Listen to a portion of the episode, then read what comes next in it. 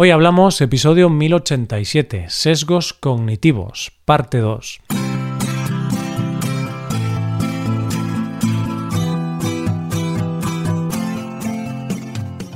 Bienvenido a Hoy Hablamos, el podcast para aprender español cada día.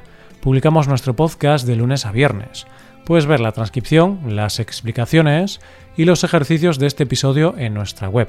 Ese contenido solo está disponible para suscriptores hazte suscriptor premium en hoyhablamos.com. Buenas oyente, ¿qué tal? ¿Cómo llevas la semana? ¿Estás escuchando este episodio por decisión propia o algún sesgo cognitivo te ha hecho estar escuchándolo? Bromas aparte, oyente, seguimos con nuestro tema del mes y hoy veremos algunos de estos sesgos cognitivos con algunos ejemplos para darnos cuenta del inmenso poder de nuestra mente. Hoy hablamos de sesgos cognitivos.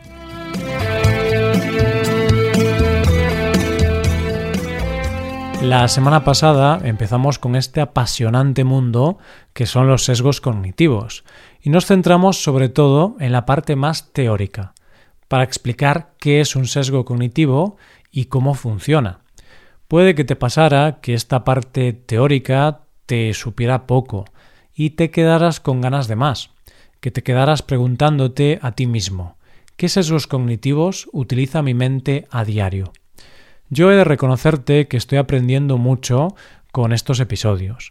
Y lo cierto es que me dejó bastante impresionado el dato de la cantidad de decisiones que nuestro cerebro toma de manera automática al cabo del día y la verdad es que me hizo estar mucho más atento a las pequeñas decisiones que tomo cada día, aunque solo sea la cantidad de sal que le echo a la comida.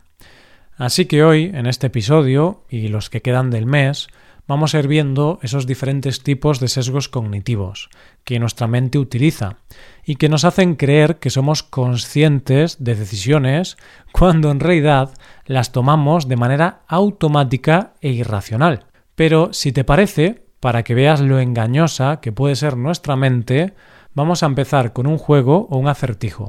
Es un clásico, puede que lo conozcas, pero es un buen ejemplo de los atajos que toma nuestro cerebro. El acertijo es este.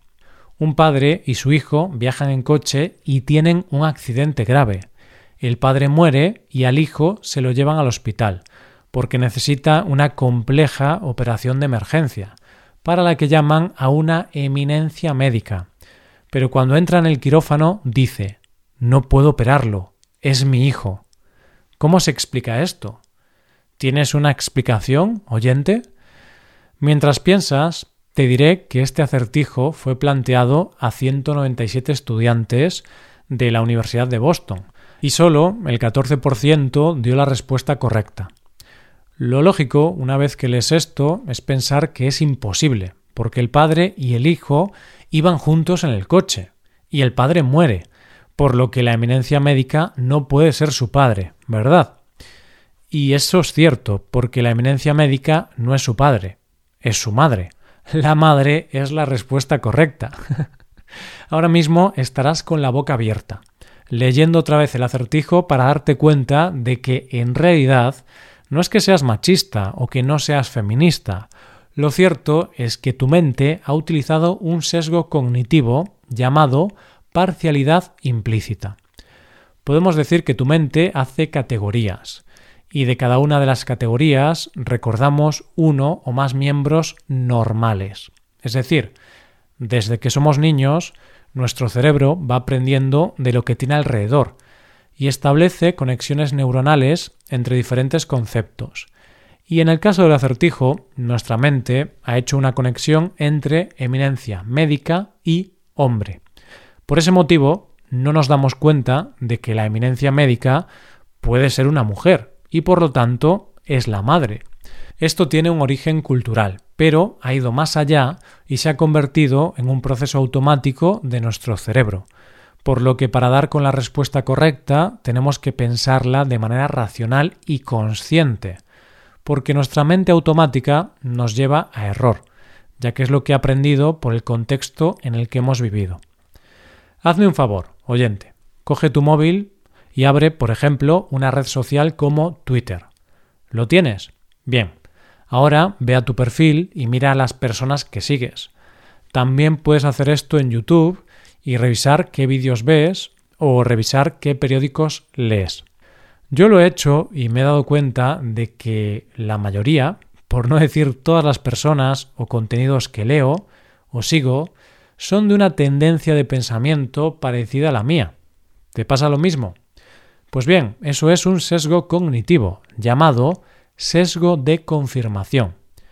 Este sesgo hace que tendamos a oír, leer, recordar, favorecer, buscar o interpretar la información que respalda nuestras propias creencias u opiniones y descartamos aquella información que no confirma nuestras creencias.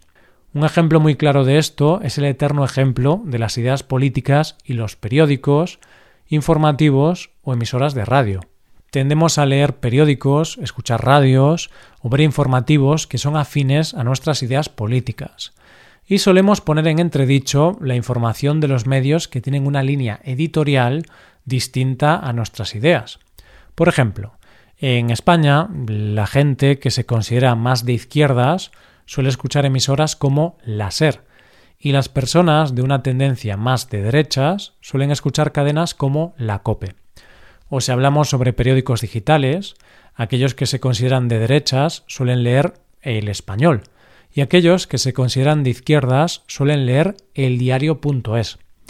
Pero claro, este sesgo hace que discutir sobre política sea algo muy difícil, porque al fin y al cabo lo que buscamos es que nos den la razón. En lugar de intentar contrastar nuestras teorías o ideas e intentar ponerlas a prueba, simplemente buscamos información que las confirme. ¿Te has roto una pierna o un brazo alguna vez? ¿Sí? ¿Y verdad que has salido a la calle y has visto mucha más gente con muletas o con el brazo escayolado? ¿Te acuerdas cuando te compraste tu coche nuevo? Sí. ¿Y a que de repente te daba la impresión de que había muchísimos coches como el tuyo por la carretera? Pues siento decirte, oyente, que no es que te hayas convertido en un influencer y de repente todo el mundo quiere imitarte, rompiéndose una pierna o un brazo para ser como tú, o te quieran imitar comprándose la misma marca de coche que tú. Lo que pasa es que, como ya te podrás imaginar, tu cerebro es víctima de un sesgo cognitivo, llamado sesgo de observación selectiva.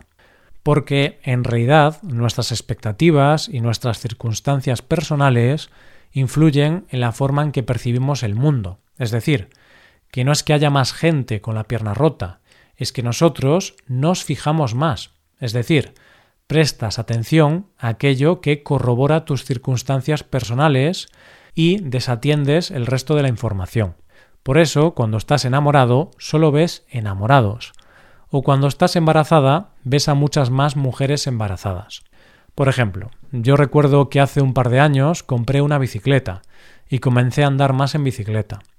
¿Sabes que veía todo el tiempo en la calle? Ciclistas. ¿Fumas, oyente? Si no fumas, conoces a alguien que fuma. Resulta que con las personas que fuman pasa algo curioso. Es habitual este caso. Una persona no fumadora le dice a otra persona que sí fuma que debería dejar de fumar, porque es muy malo para la salud, algo que está totalmente demostrado. Sin embargo, la persona que fuma encuentra un argumento para no dejar de fumar, y por lo general esa persona fumadora siempre encuentra algún ejemplo de alguien que fumó toda la vida y nunca tuvo ningún problema de salud. Ese es su argumento para decir que, en realidad, fumar no es tan malo.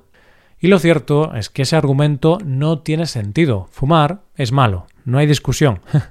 Y esa persona de la que nos habla esa persona fumadora es una excepción, es una persona que tuvo suerte. Pues ese argumento de nuestro amigo fumador es un sesgo cognitivo, llamado disponibilidad heurística. ¿En qué consiste este sesgo? Es un atajo mental por el cual nuestra mente tiende a dar más importancia a la primera información que nos llega, la más cercana, la más accesible, Pero es que además esa probabilidad está influenciada por la experimentación emocional de cada uno de nosotros, por lo más sobresaliente o destacable que nuestra mente recuerda sobre ese hecho, o por lo que nuestra mente recuerda como el beneficio más importante. Es decir, tú sabes racionalmente que fumar es malo, que fumar mata, pero tu mente se centra en el beneficio que tuvo otra persona, y esa es la información que considera más cierta, ya que la mente cree que hay más posibilidades de que se repitan aquellos acontecimientos o situaciones que son familiares o que conoces. Como conoces a una persona que fumó hasta los 90 años, lo lógico para tu mente es pensar que lo normal es fumar y llegar hasta los 90 años. Imagínate que estás en tu casa. Es por la noche, de madrugada, escuchas un ruido y tu mente entra en pánico. ¿Qué es ese ruido? Podría ser cualquier cosa. Viento, una ventana que se ha quedado abierta o alguien que está entrando en tu casa. Claro. Tras unos segundos de reflexión, definitivamente llegas a la conclusión de que alguien está entrando en tu casa. con mucho miedo y armado con lo primero que has encontrado, te vas acercando hasta el ruido temiendo seriamente por tu vida. Pero, cuando llegas al origen del ruido, es solo una ventana batiéndose por el viento. En ese momento, nuestra mente ha sido víctima de un sesgo cognitivo, llamado ilusión de serie o apofenia, que básicamente lo que hace es que nuestra mente vea patrones donde no los hay. Es decir, nuestra mente está preparada para interpretar hechos que están relacionados como un conjunto, y nuestra mente apuesta por esta relación, porque prefiere hacer caso de la frase piensa mal y acertarás. Es decir, preferimos equivocarnos con un falso positivo que con un falso negativo, ya que si nos equivocamos podemos perder mucho por exceso de confianza. Y como te estás temiendo de este sesgo cognitivo, vienen las teorías de la conspiración que todos y cada uno de nosotros desarrollamos y creemos. ¿Te das cuenta, oyente, de la cantidad de cosas que damos por ciertas y en realidad son un juego de nuestra mente? Bueno, estoy seguro de que este episodio te va a dar mucho que pensar, Así que te dejo reflexionando hasta la próxima semana, que veremos más de estos sesgos cognitivos. Y por cierto, te animo a plantear el acertijo del principio a tus conocidos. Ya verás que casi nadie acierta. Esto es todo, espero que os haya gustado mucho el episodio y espero que haya sido de interés. Muchas gracias por escucharnos. Por último, te recuerdo que puedes hacerte suscriptor premium para ver la transcripción, los ejercicios y explicaciones de este episodio. Para ver ese contenido tienes que ser suscriptor. Hazte suscriptor premium en nuestra web hoyhablamos.com. Nos vemos mañana con un nuevo episodio. Muchas gracias por todo. Pasa un buen día. Hasta mañana.